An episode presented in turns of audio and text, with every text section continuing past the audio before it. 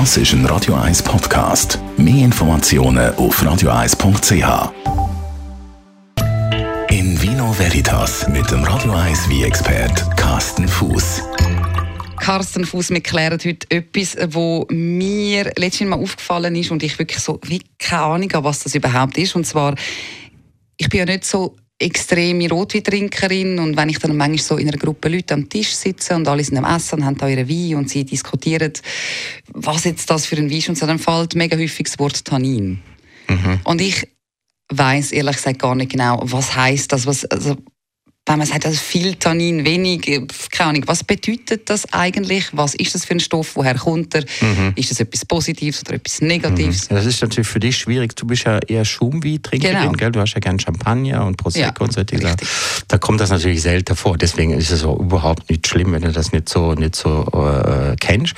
Also Tannin ist etwas, wo man eigentlich vor alle Dinge im Rot wie drin hat. Und Tannin oder man kann dem auch äh, Gerbstoff oder Gerbsäure sagen, das sind die Stoffe, die in der Trubeschale, also in der Beereschale drin sind, in der Kerne vor der, vor der Beere und in einem holzigen Bestandteil vor der, vor der, vor der Trube. Also die Stiele zum Beispiel, die Blätter, ähm, sind die Tannine vor alle Dinge drin. Und beim Wieswi ist das nie ein großes Thema, weil die Trube werdet ja nur ähm, äh, presst, der Saft, der läuft raus und wird direkt weiterverarbeitet. Dann hat der Saft einfach gar nicht die Gelegenheit und die zieht sich die Tannine aus der Trubeschale oder aus der Kerne oder was weiß ich, von wo zu holen. Deswegen haben Wieswi in der Regel kein Tannin oder nur ganz, ganz, ganz, ganz wenig. Und diese Gerbstoffe, die tauchen eben vor allen Dingen beim Rotwein aus, weil ähm, die Trubeschale, die Beereschale mit dem Tannin und mit der Farbe drin, ähm, blieben mit dem Most viel länger zusammen. Also die rote Trube wird ja abpresst, nur so, dass sie so aufplatzt. Und dann kommen die in einen sogenannten Gärbottich oder Maischetank. Und dann blieb einfach die Trubeschale mit dem Most einfach Tage, Wochen lang zusammen liegen, gäret vor sich an. Und bei dem, bei dieser Fermentation, bei diesem Gärprozess, da löset sich eben unter anderem eben die, die verschiedenen Aromen, die Farbstoffe und eben auch die Tannine, also die Gerbstoffe, löset sich. Und die bindet sich dann später im Wie und dann hast du halt beim Rotwein halt mehr oder weniger starke Gerbstoffstruktur. Bedeutet das, ist das so ein bisschen bitterlich oder so? Also das stellt man sich ja, so vor, oder wenn du redest von Traubenschale. Wann hast du das letzte Mal auf eine Trube bissen, auf so einen Traubenkern? Schon lange her? Ja. Okay, schon lange her. Blöde Frage. Aber nein, das ist bitter, oder? Ja, genau. Ich meine, diejenigen, die schon mal aus Versehen auf so einen Trubekern draufbissen haben, die wissen, das ist recht eine bittere Angelegenheit. Ähm, das ist auch ähnlich wie, wenn zum Beispiel ein, durch einen Schwarztee ähm, einfach zu lang ziehen lassen und dann willst du ihn trotzdem trinken und dann merkst du, oh, das ist jetzt ja bitter geworden. Da hilft dann nur ein bisschen Zucker oder Milch noch drin. Ähm, und das gleiche passiert mir eben auch, dieses, dieses Gefühl von Bitterkeit und eben auch die Schleimhütte trocknet aus. Das nennt nennt man dann Adstringenz. Also diese Gerbstoffe sorgen dafür, dass du austrocknest. Mhm.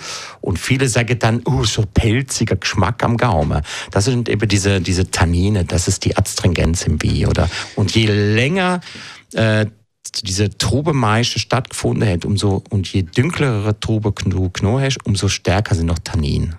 Und ist das grundsätzlich für die Qualität vom Wein etwas Negatives? Nein, überhaupt nicht. Das ist, äh, Im Prinzip ist das äh, die Struktur vom Wein. Also ich sage mal, beim Weißwein ist die Säure die Struktur. Ich sage mal gerne auch, das, das ist das Skelett vom Wein. Ohne Skelett, ohne, ohne die Basis äh, wird das nie ein, ein wirklich äh, guter Wein werden. Und die Struktur, also die Gerbstoffe bzw. die Säure, braucht der Wein, um einfach auch ein bisschen ähm, äh, lagern zu können. Und eben, das, ist eigentlich wichtig beim Rotwein sonst hast du einfach nur noch einen süßen Most ähm, mit, mit Traubengeschmack und das, das, ist auch nicht das Richtige. Es braucht also schon ein bisschen Struktur, es braucht ein Skelett. Oder? Aber die Kunst ist wahrscheinlich die Mischung zu finden zwischen den Gerbstoff, Tannin und eben dann aber noch der richtige Süße von der Traube, dass es nicht zu fest genau. in das Bitter alles was alles was äh, was übertrieben da ist, ist äh, wirkt unharmonisch. Also wenn du ein Wein hast, wo sehr viel Frucht und äh, Arome und Restsüße hast und Alkohol, der braucht als Gegenstück, als als als Balance braucht er auch Glysäure und vor allem diese Tannine, Gerbstoffe. Umgekehrt genau das Gleiche, äh, wenn du eine Trubesorte hast, wo stark tanninhaltig ist, dann brauchst du das Gegenstück, dann braucht der wie halt Körper, es braucht Joghurt, ein bisschen Frucht, ein bisschen Restsüße, vielleicht noch Alkohol. Und diese Balance, dieses Ausbalancieren, das ist die Kunst vom Winzer, das richtig anzubringen. In Vino Veritas auf Radio 1.